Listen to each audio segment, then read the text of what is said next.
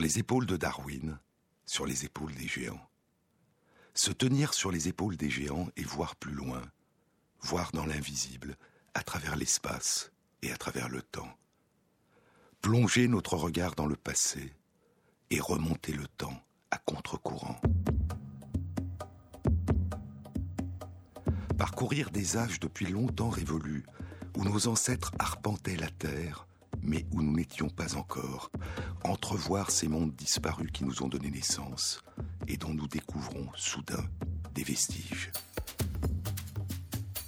Un il était une fois dont personne n'a pu nous transmettre le récit, un il était une fois dont nous sommes désormais les seuls narrateurs. Sur les épaules de Darwin, Jean-Claude Amezen sur France Inter. Longtemps après avoir parcouru l'Afrique, puis gagné le Moyen-Orient, l'Europe, l'Asie, l'Asie du Sud-Est et l'Australie, il y a environ 17 000 ans, des hommes et des femmes modernes posent pour la première fois le pied sur le continent américain. Ils font partie d'une population de chasseurs-cueilleurs européens qui s'est unie en Sibérie avec une ou plusieurs populations venues d'Asie orientale. Je vous ai dit dans une précédente émission que l'origine européenne et asiatique de ces premiers conquérants des Amériques avait été révélée en janvier 2014 par une étude publiée dans Nature par un groupe d'une trentaine de chercheurs de différentes institutions du Danemark, de Suède, des États-Unis et de Russie, animés par Eske Villerslev du Centre de géogénétique du Muséum d'histoire naturelle du Danemark à Copenhague, l'un des meilleurs spécialistes au monde de l'isolement et de l'analyse de l'ADN ancien. Cette étude présentait la séquence complète de l'ADN d'un enfant qui reposait depuis 24 000 ans dans une tombe sur le site de Malta, près du lac Baïkal, dans le sud-est de la Sibérie. Dans la tombe, il y avait des outils de silex, des pendentifs, un collier, de l'ocre et 30 figurines de Vénus. L'analyse suggérait que cet enfant du sud-est de la Sibérie, qui a été appelé l'enfant de Malta, était un descendant de cette population européenne dont certains membres, après des unions avec des populations venues d'Asie orientale, ont gagné le continent américain il y a environ 17 000 ans.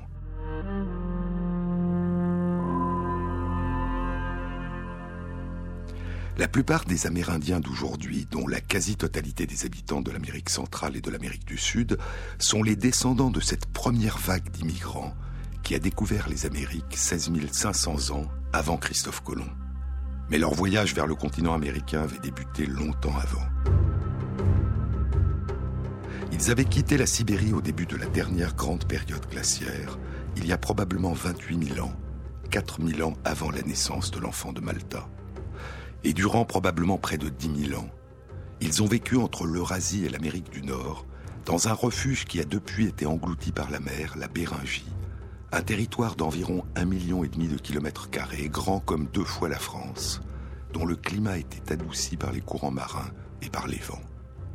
Un territoire dont il ne persiste aujourd'hui que quelques îles éparses, au milieu de la mer de Tchoukches et du détroit de Bering qui sépare désormais la Sibérie de l'Alaska. Et c'est il y a 17 000 ans quand a commencé à s'atténuer cette période glaciaire et que les glaciers qui recouvraient le nord-ouest du continent américain ont commencé à fondre et à reculer, que les premiers immigrants ont posé le pied en Alaska. Tout au long de la période précolombienne, de très nombreuses civilisations et cultures amérindiennes vont émerger et se déployer à travers le continent américain.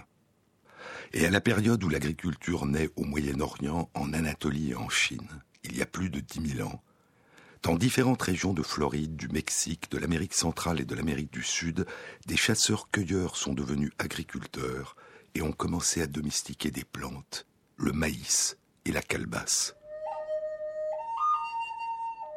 Depuis les anciens jours, j'ai planté. Depuis le temps de l'émergence, j'ai planté. Le grand plant de maïs, j'ai planté, ses racines, j'ai planté, son pollen, j'ai planté. Sa graine, j'ai planté. Depuis les anciens jours, j'ai planté. Depuis le temps de l'émergence, j'ai planté. C'est l'un des champs du jardin d'Atcheogan, le frère jumeau de Asteyalti, le dieu qui parle, le soleil, l'un des chants de la quatrième nuit, la nuit du nord, du Quetzalcoatl, les chants sacrés qui appartiennent à la nuit de la nation Navajo. Mais c'est longtemps avant, dès leur arrivée en Alaska il y a 17 000 ans, qu'une partie des nouveaux immigrants s'était engagée vers le sud, longeant la côte pacifique de l'Amérique du Nord, puis la côte pacifique de l'Amérique centrale. Une étude publiée il y a trois mois et demi, à la fin juillet 2014, dans les comptes rendus de l'Académie des sciences des États-Unis par des chercheurs du Mexique, des États-Unis et d'Allemagne, révèle leur présence au Mexique il y a 13 400 ans. Dans une chaîne de collines volcaniques du désert de Sonora, sur le site El Fin del Mundo, la fin du monde ou le bout du monde, des armes de pierre taillées et des ossements de gonfotère, Cuvieronius, des proposidéens de la taille des éléphants d'aujourd'hui, des membres de la grande famille qui a donné naissance aux mammouths et aux mastodontes d'Amérique, aujourd'hui disparus, et aux éléphants d'Asie et d'Afrique qui sont nos contemporains. Les derniers confotères vivaient à cette époque au Mexique, en Amérique centrale et en Amérique du Sud, et se sont éteints il y a dix mille ans.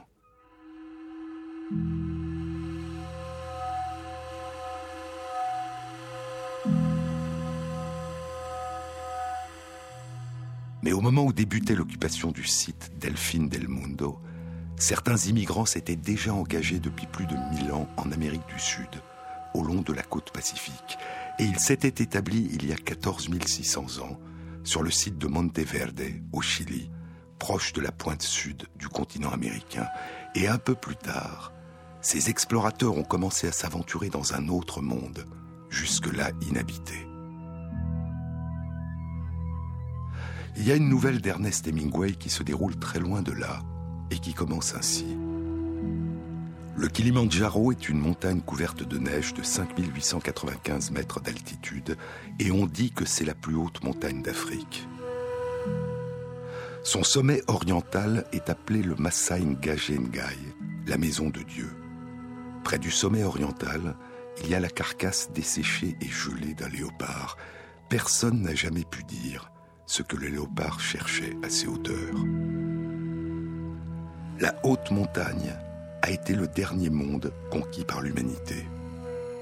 Et vu de la vallée au niveau de la mer, le monde de la haute montagne devait apparaître à nos ancêtres comme un monde mystérieux.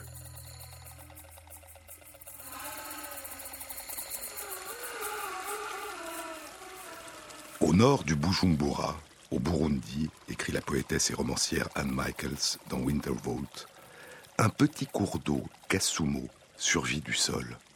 Ce ruisseau, avec d'autres cours d'eau, le Mukasenyi, le Rivironza, le Ruvubu, rejoint le fleuve Kagera qui s'écoule dans le lac Victoria. La partie supérieure du Kagera est l'une des sources du Nil. Une autre source du Nil est le fleuve Rwindi, où coulent les eaux glaciales des hautes montagnes de Ruvenzori, les montagnes de la Lune.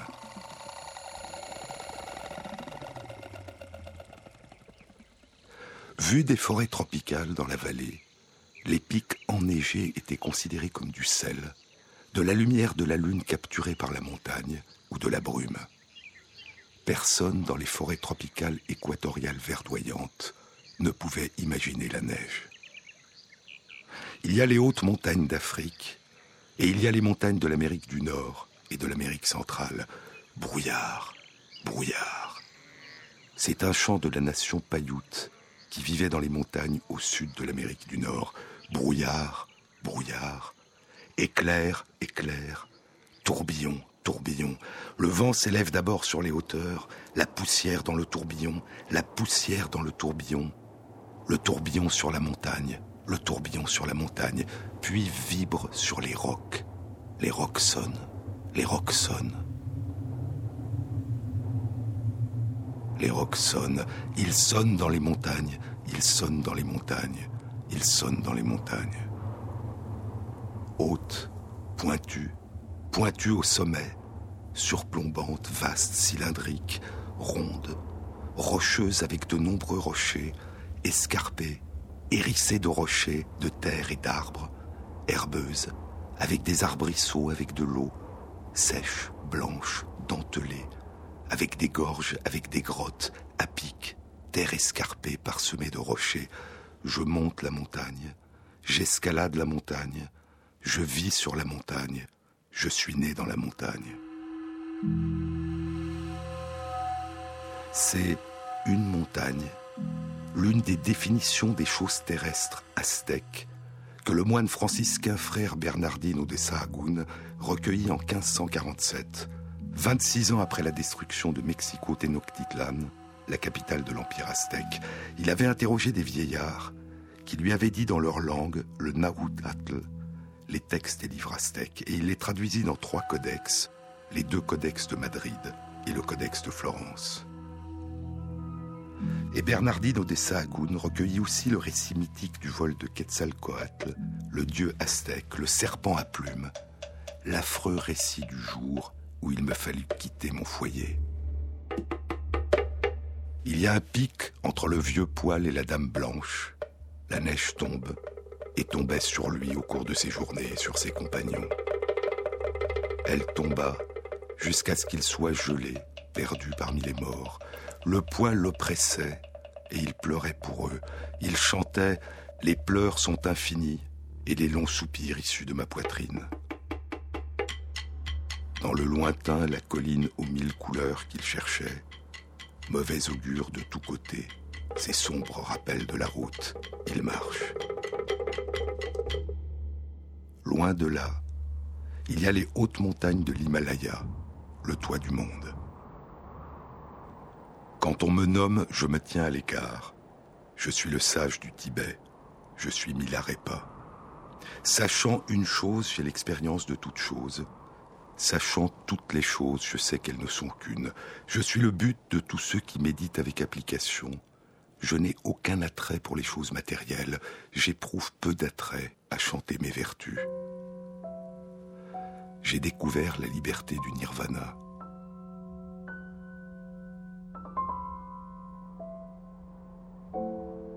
Lorsque l'année du tigre s'acheva et que l'année du lièvre commença, je ressentis de la lassitude pour les choses de ce monde, et dans ma soif de solitude, j'atteignis le sanctuaire désertique, le mont Everest.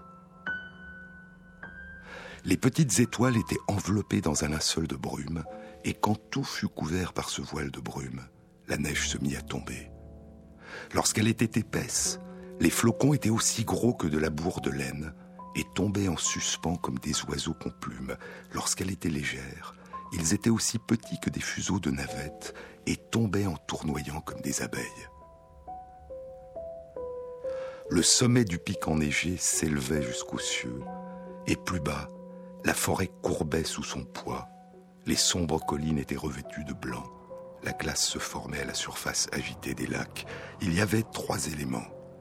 La tempête de neige qui tombait des hauteurs, l'ouragan glacial du milieu de l'hiver et la tunique de coton que je portais, moi, le sage Mila.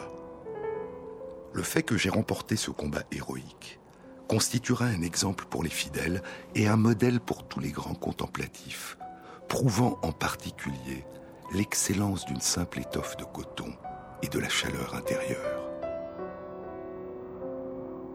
Les hautes montagnes à plus de 4000 mètres d'altitude sont des régions très inhospitalières. Il n'y a pas d'arbres à cette altitude et seulement quelques buissons pour faire du feu et lutter contre le froid. La concentration en oxygène dans l'atmosphère est de moitié inférieure à celle du niveau de la mer et il faut manger deux fois plus de calories pour faire les mêmes efforts qu'au niveau de la mer. Les plus hautes régions habitées aujourd'hui par l'homme sont les hauts plateaux de l'Himalaya au Tibet et en Amérique du Sud, les hauts plateaux de la cordillère des Andes à plus de 4000 mètres d'altitude sur les épaules de Darwin, sur France Inter. Quand bien même la traversée ne durait qu'une nuit d'été, nos bras gardent les griffes des passagers sauvages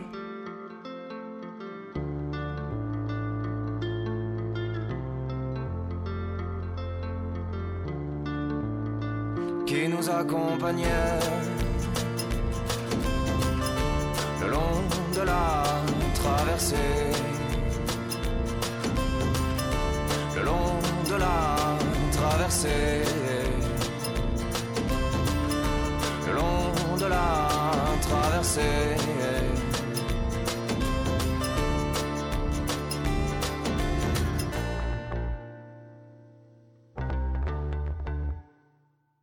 Quand bien même cette nuit d'été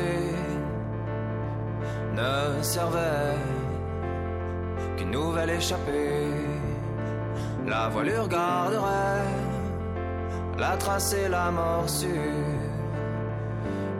des femmes.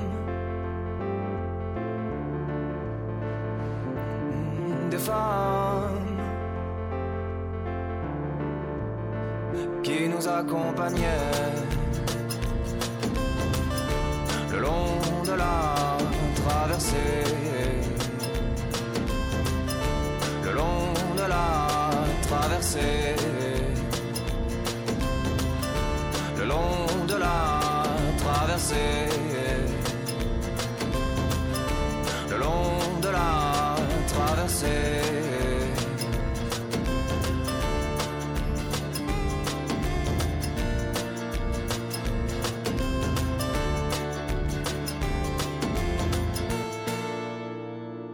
Jean-Claude Amezen.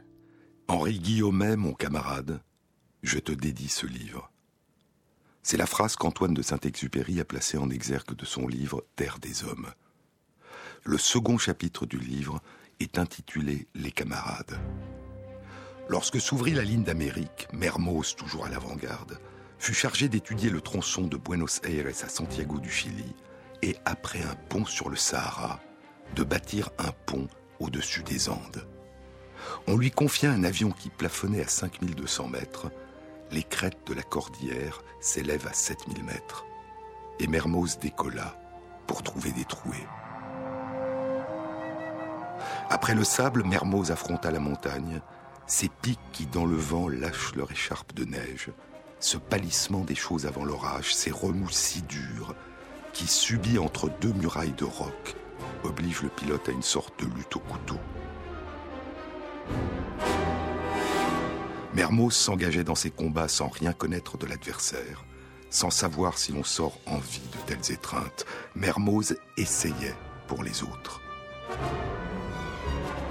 Enfin, à force d'essayer, il se découvrit prisonnier des Andes.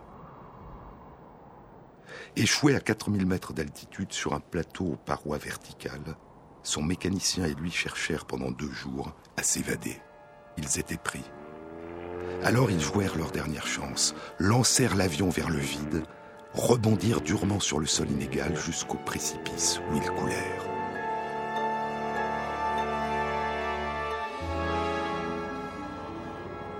L'avion, dans la chute, prit enfin assez de vitesse pour obéir de nouveau aux commandes. Mermoz le redressa face à une crête, toucha la crête, et l'eau fusant de toutes les tubulures crevées dans la nuit par le gel, déjà en panne après sept minutes de vol, il découvrit la plaine chilienne sous lui, comme une terre promise. Le lendemain, il recommençait. Et quand les Andes furent bien explorées, une fois les techniques des traversées bien au point, Mermoz confia ce tronçon à son camarade Guillaumet et s'en fut explorer la nuit. Plus loin, Saint-Exupéry s'adresse à Guillaumet. Guillaumet, je dirai quelques mots sur toi. Tu avais disparu en hiver au cours d'une traversée des Andes, enfin au cours du septième jour, tandis que je déjeunais entre deux traversées dans un restaurant de Mendoza.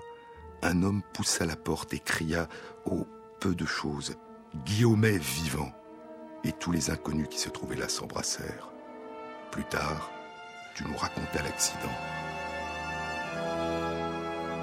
Une tempête qui déversa 5 mètres d'épaisseur de neige en 48 heures sur le versant chilien des Andes, bouchant tout l'espace, les Américains de la Panère avaient fait demi-tour.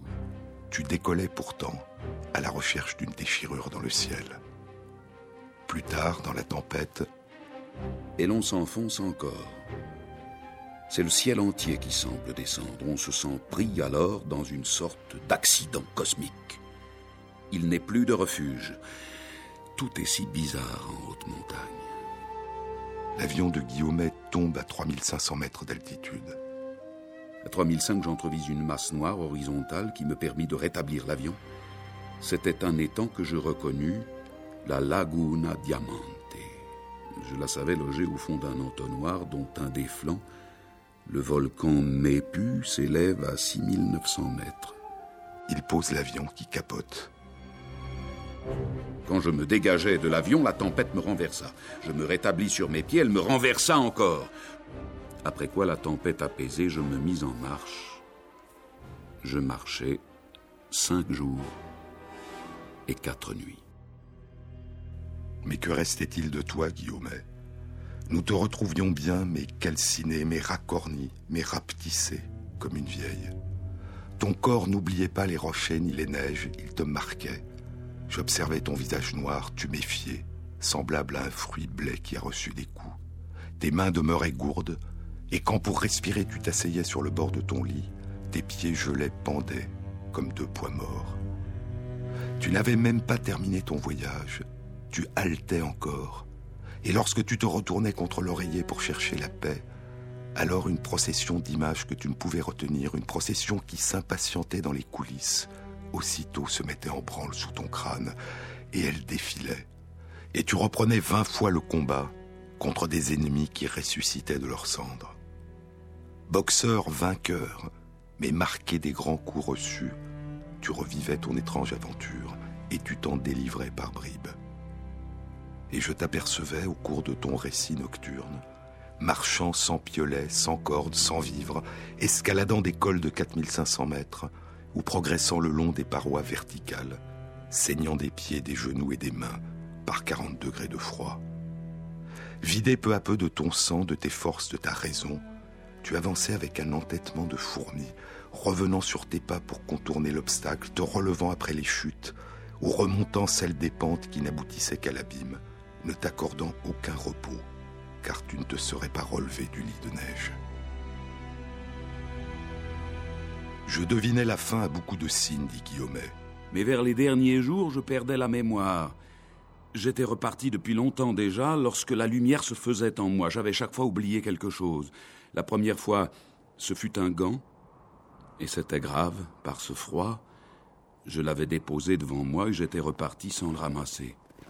Ce fut ensuite ma montre, puis mon canif, puis ma boussole. À chaque arrêt, je m'appauvrissais. Ce qui sauve, c'est de faire un pas, encore un pas. C'est toujours le même pas que l'on recommence.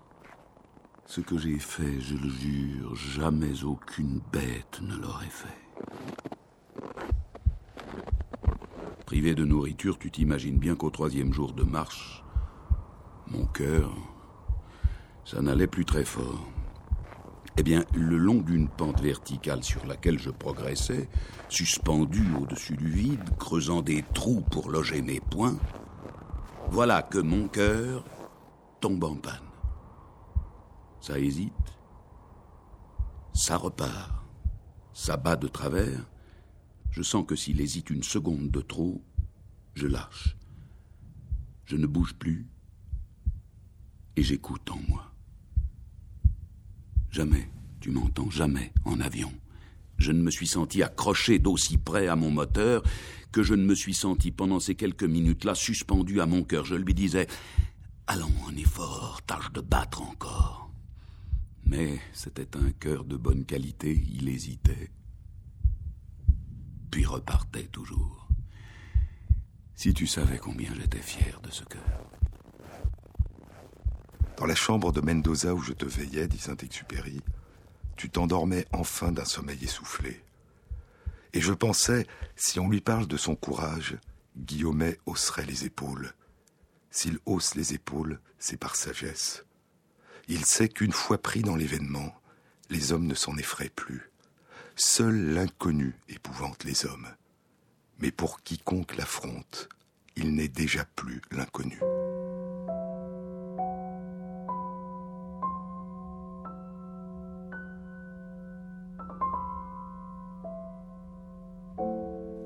Nos ancêtres ont-ils commencé à gravir les pentes inconnues des montagnes qui les rapprochaient du ciel?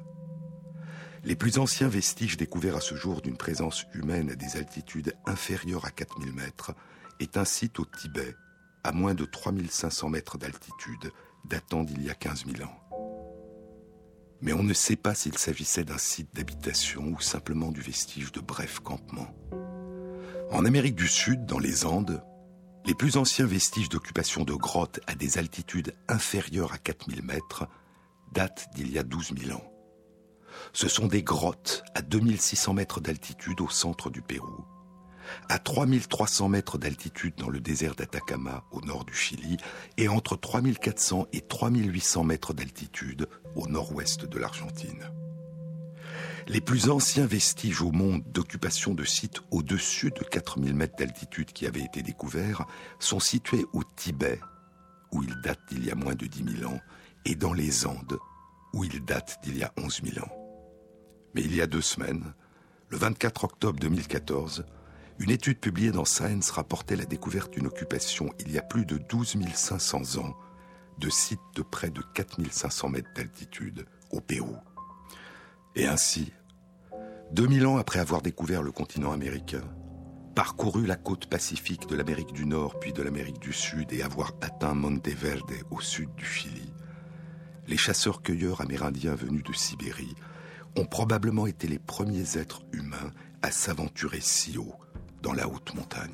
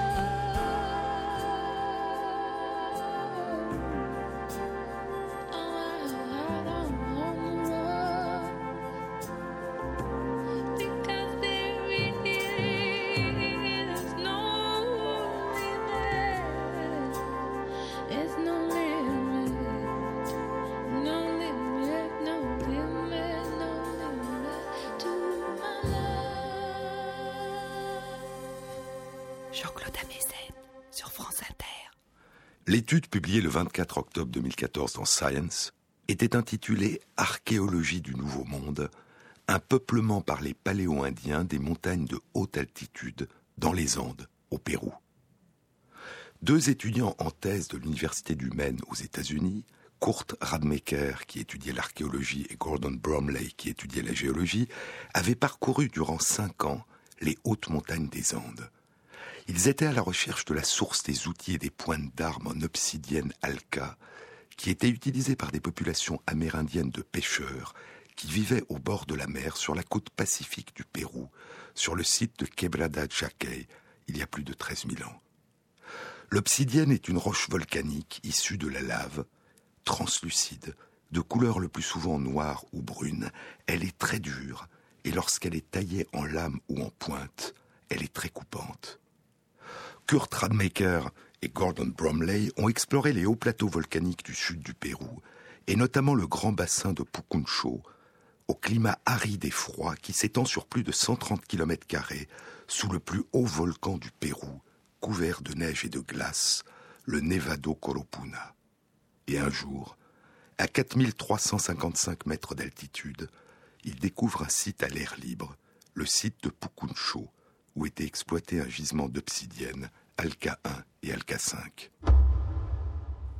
À 7 km du site de Pukuncho, À 4445 mètres d'altitude, les deux étudiants découvriront le site de Kunkaisha, où était exploité un gisement d'obsidienne Alka 5 et Alka 7. L'obsidienne Alka 4, utilisée pour fabriquer des outils sur le site de Kunkaisha, provenait d'un gisement situé à 22 km du site. Et plus haut encore, à près de 4500 mètres d'altitude, ils découvrent l'abri rocheux de Kunkaisha, où persistent des vestiges d'art pariétal et où des murs noircis de suie témoignent des feux qui étaient allumés. 4500 mètres d'altitude, seulement 300 mètres de moins que le Mont Blanc, mais sans les neiges éternelles.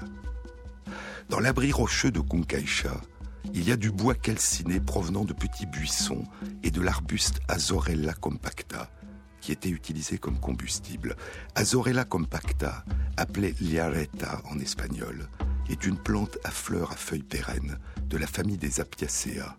Ses fleurs sont roses ou couleur lavande elle pousse très près du sol, de manière compacte, en tapis, en haute montagne, entre 3200 et 5000 mètres d'altitude, et constitue un très bon combustible. Dans l'abri rocheux de Kunkaisha, il y a aussi des vestiges calcinés de racines et de tubercules riches en amidon, qui poussent à de plus basses altitudes et étaient emportés comme réserve de nourriture végétale. Et il y a des vestiges des animaux qu'ils chassaient, au-dessus de 4000 mètres d'altitude, des camélidés qui vivent dans les hauteurs des Andes, des vigognes, Vicuña vicuña mensalis, et des guanacos, qui sont de proches cousins des alpagas et des lamas domestiques. Et ils chassaient aussi des cerfs taruka des Andes, Hippocamelus antisensis. L'âge des animaux dont persistent les vestiges suggère qu'ils étaient chassés à la fin de la saison des pluies, en mars et avril, peu après la naissance des petits vigognes, et peut-être aussi durant la saison sèche de mai à novembre, quand les vigognes se réunissent pour former des hardes, des troupeaux. Sur le site de Pukuncho ont été découvertes des zones de débitage d'obsidienne et 260 outils, dont deux pointes de projectiles en forme de poisson, en andésite et en obsidienne alka 5, qui devaient être fixés sur des lances pour la chasse. Elle date d'une période entre il y a 12 800 ans et il y a 11 500 ans. Sur le site de Kunkaisha, il y a des zones de débitage de l'obsidienne et plus de 500 pointes de projectiles. Et plus haut, l'abri rocheux de Kunkaisha date d'une période entre il y a 12 400 ans et il y a 11 800 ans. Les chercheurs pensent que l'abri rocheux de Kunkaisha était un camp de base et que le site de Pukuncho était un camp de chasseurs où étaient chassés les vigognes et les guanacos pour leur viande et pour leur pelisse, et où ils ont plus tard été domestiqués, notamment pour la qualité de leur laine, comparable à celle des alpagas dont les fibres sont les plus fines du monde. À partir d'il y a plus de 13 000 ans, les glaciers autour du bassin de Pukuncho ont commencé à reculer et le climat a commencé à se réchauffer. Et à partir de cette période, des Amérindiens ont occupé ces sites durant la plus grande partie de l'année. Leurs descendants les ont occupés de manière continue jusqu'il y a 9500 ans, puis il y a eu une interruption durant environ 3500 ans, ensuite les sites ont été occupés à nouveau, entre il y a 6000 ans et il y a 5000 ans, et brièvement durant les deux derniers millénaires.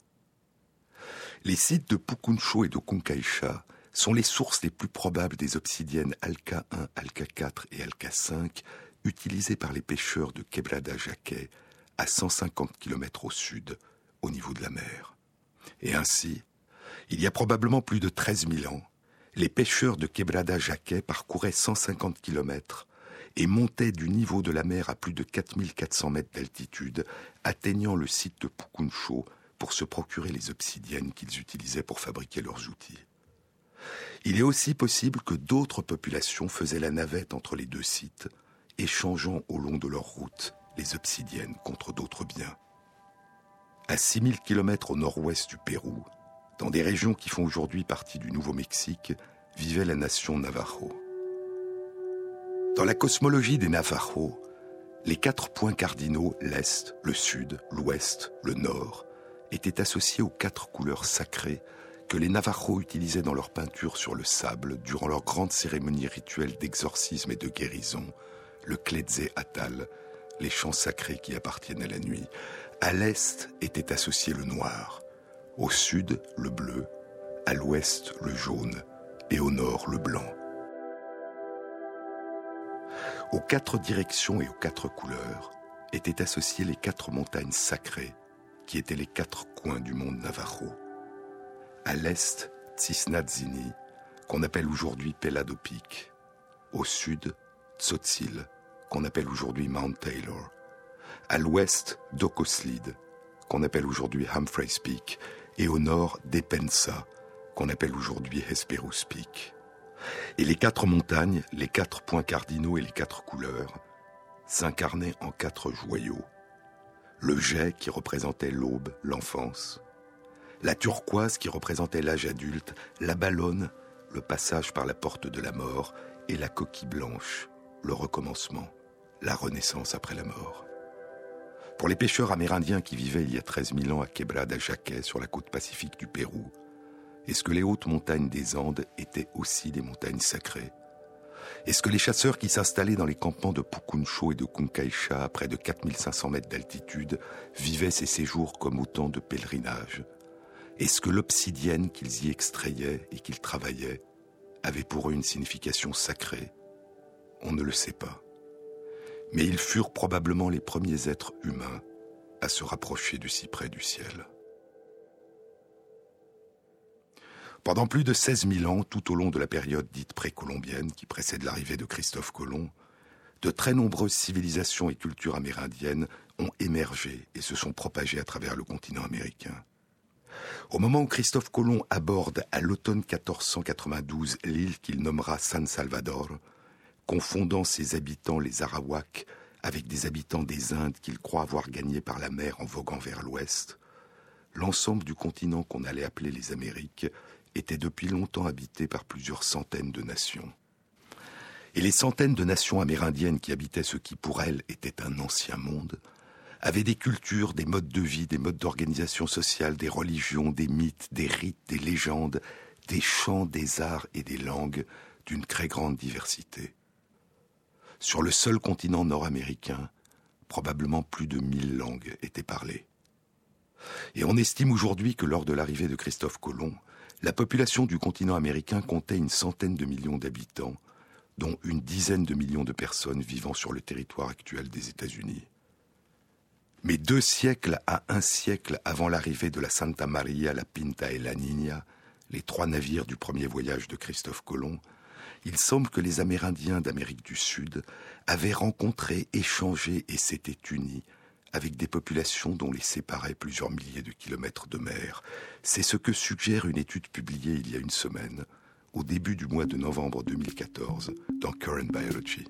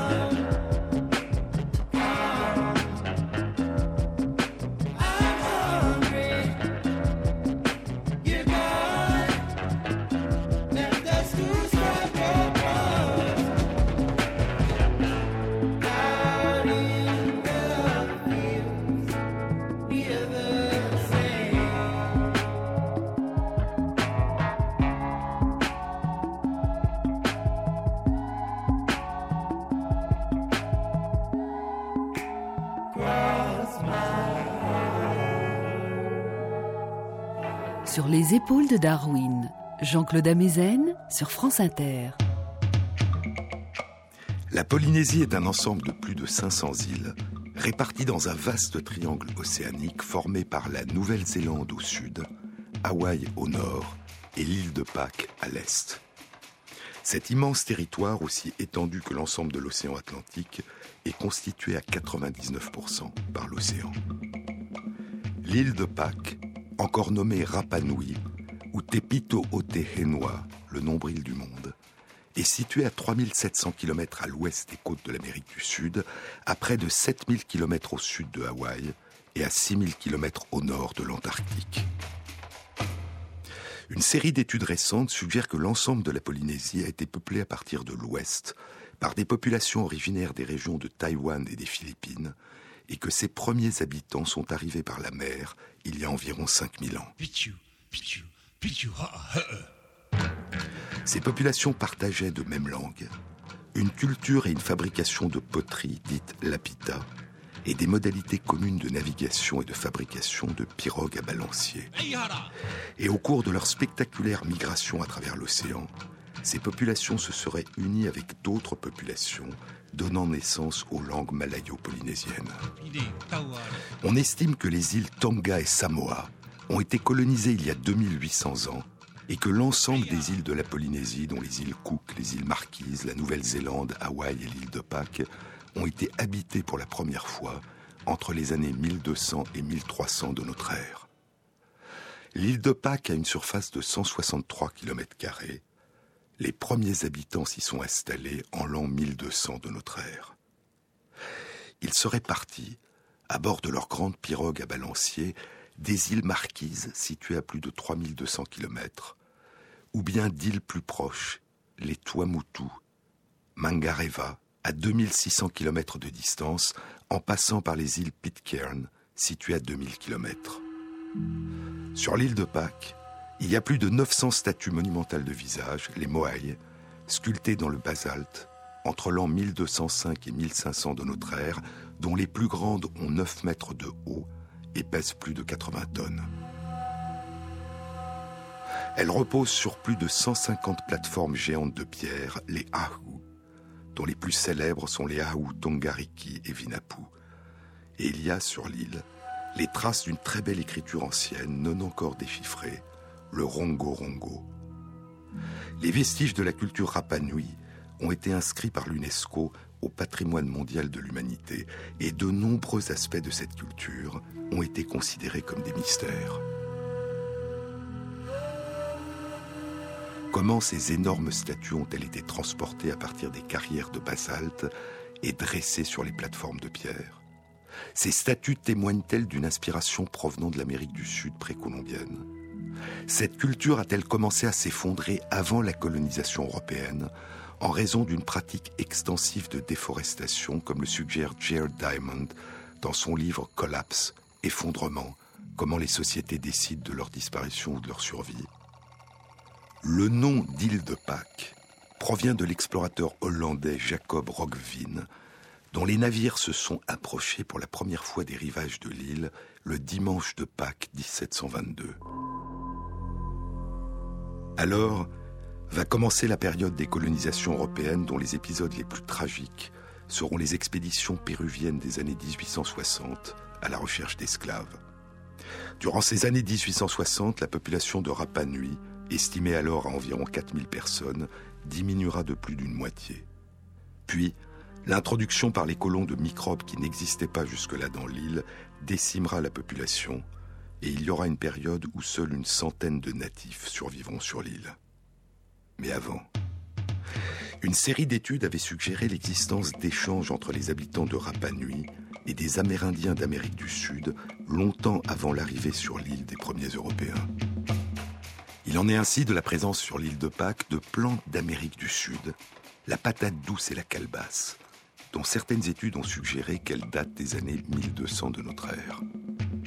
Une étude publiée en 2007 dans les comptes rendus de l'Académie des sciences des États-Unis a suggéré l'existence au Chili sur le site de El Arenal de vestiges de poules originaires de Polynésie et datant de la période précolombienne. Et trois études publiées entre 2007 et 2012 ont suggéré la présence de séquences génétiques amérindiennes chez les habitants de l'île de Pâques, suggérant des unions qui précéderaient les années 1860, c'est-à-dire la période où les Péruviens débarquèrent sur l'île pour y enlever des habitants et en faire des esclaves. Une soixantaine d'années avant la publication de ces études, en 1947, Thor Heyerdahl, un anthropologue, archéologue et navigateur norvégien, réalisa une expédition maritime spectaculaire pour apporter la preuve que des Amérindiens d'Amérique du Sud de la période précolombienne auraient pu naviguer à travers l'océan Pacifique et atteindre l'île de Pâques. Il pensait, ce que les études récentes ont démenti, que le peuplement de l'ensemble de la Polynésie s'était fait à partir de l'Amérique du Sud. Il construisit un radeau en rondins de balsa assemblés avec des cordes, avec une voile rudimentaire qui ressemble aux descriptions des embarcations amérindiennes qu'avaient faites les conquistadors espagnols lors de leur arrivée en Amérique centrale. Et il nomma le radeau le Kontiki, un nom qui signifierait roi soleil dans une langue ancienne du Pérou. Avec cinq compagnons, Thor Heyerdahl s'engagea dans l'océan à bord de ce radeau à voile, en partant de Callao, au Pérou. L'expédition du Kontiki est le récit de cette aventure maritime. Le livre a été publié en 1948 et a connu un immense succès. Dans les immensités du Pacifique, écrit Thor Heyerdahl, le solide le plus proche était la Lune. Durant une tempête, le radeau escalada des montagnes et descendit dans des vallées liquides sans savoir où nous étions, car le ciel était empli de nuages et l'horizon un chaos de déferlantes. À d'autres moments, quand la nuit était tombée et que les étoiles scintillaient dans le ciel sombre des tropiques, un éclair de phosphorescence surgit autour de nous, et le plancton qui brillait ressemblait tellement à des braises que nous avons involontairement avancé nos jambes nues pour nous réchauffer.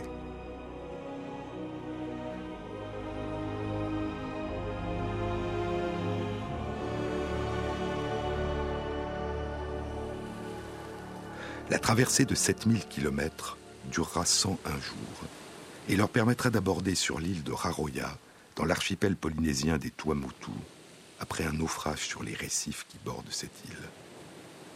Le radeau était tel qu'il aurait pu être construit durant la période précolombienne, mais Thor Heyerdahl et ses coéquipiers avaient embarqué à son bord des instruments de navigation de leur temps, une radio, une boussole, des montres, des cartes maritimes, et un sextant pour faire le point.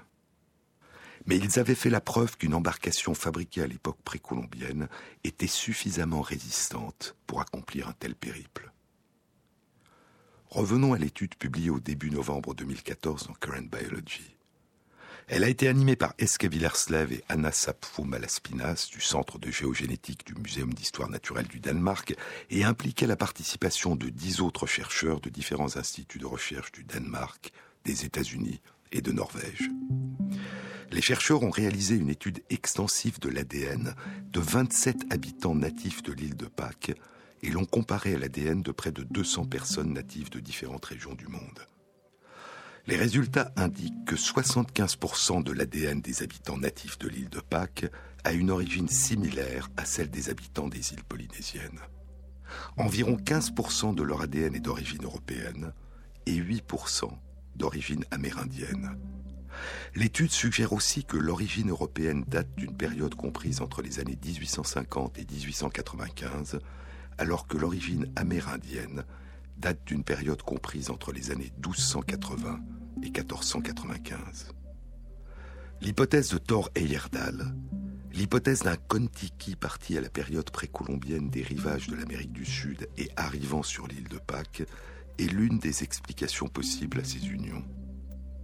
Mais étant donné les talents de navigateurs des Polynésiens, les premiers habitants de l'île de Pâques sont arrivés à partir d'îles distantes d'au moins 2000 km, l'hypothèse la plus probable est que les unions entre Polynésiens et Amérindiens ont été la conséquence d'une arrivée des habitants de l'île de Pâques en Amérique du Sud et non d'une arrivée des Amérindiens sur l'île de Pâques. 3700 km d'océan Pacifique sépare l'île de Pâques des côtes de l'Amérique du Sud. Des simulations publiées en 2009 dans le Journal of Archaeological Science prenant en compte les courants marins suggèrent que des pirogues à balancier partant de l'île de Pâques et s'orientant intentionnellement vers l'est aboutiraient toutes sur les côtes d'Amérique du Sud au bout d'une traversée d'une durée de deux semaines à deux mois. Le voyage de retour, en revanche, semble plus difficile à réaliser. Cette hypothèse d'un ou de plusieurs allers-retours accomplis par les habitants de l'île de Pâques, emmenant avec eux des femmes ou des hommes amérindiens entre les années 1280 et 1450, est actuellement considérée comme la plus probable. Et ce d'autant qu'à partir des années 1450, il semble que les Polynésiens aient cessé d'entreprendre leur traversée de l'océan sur de grandes distances.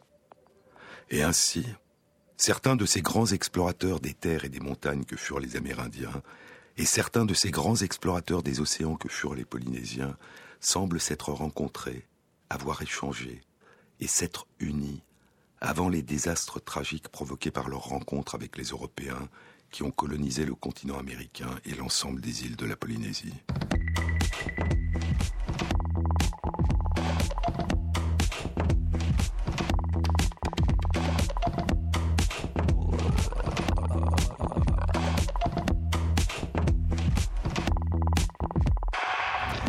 Cette émission a été réalisée par Christophe Imbert avec à la prise de son Alexandre Chenet, au mixage Loïc Frapsos et Jean-Baptiste Audibert pour la programmation des chansons.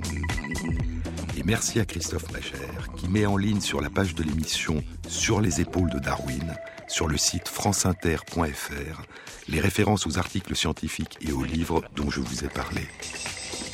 Et après le journal de midi, vous retrouverez Philippe Meyer. La prochaine fois, je vous le chanterai bon week-end à tous. À samedi prochain.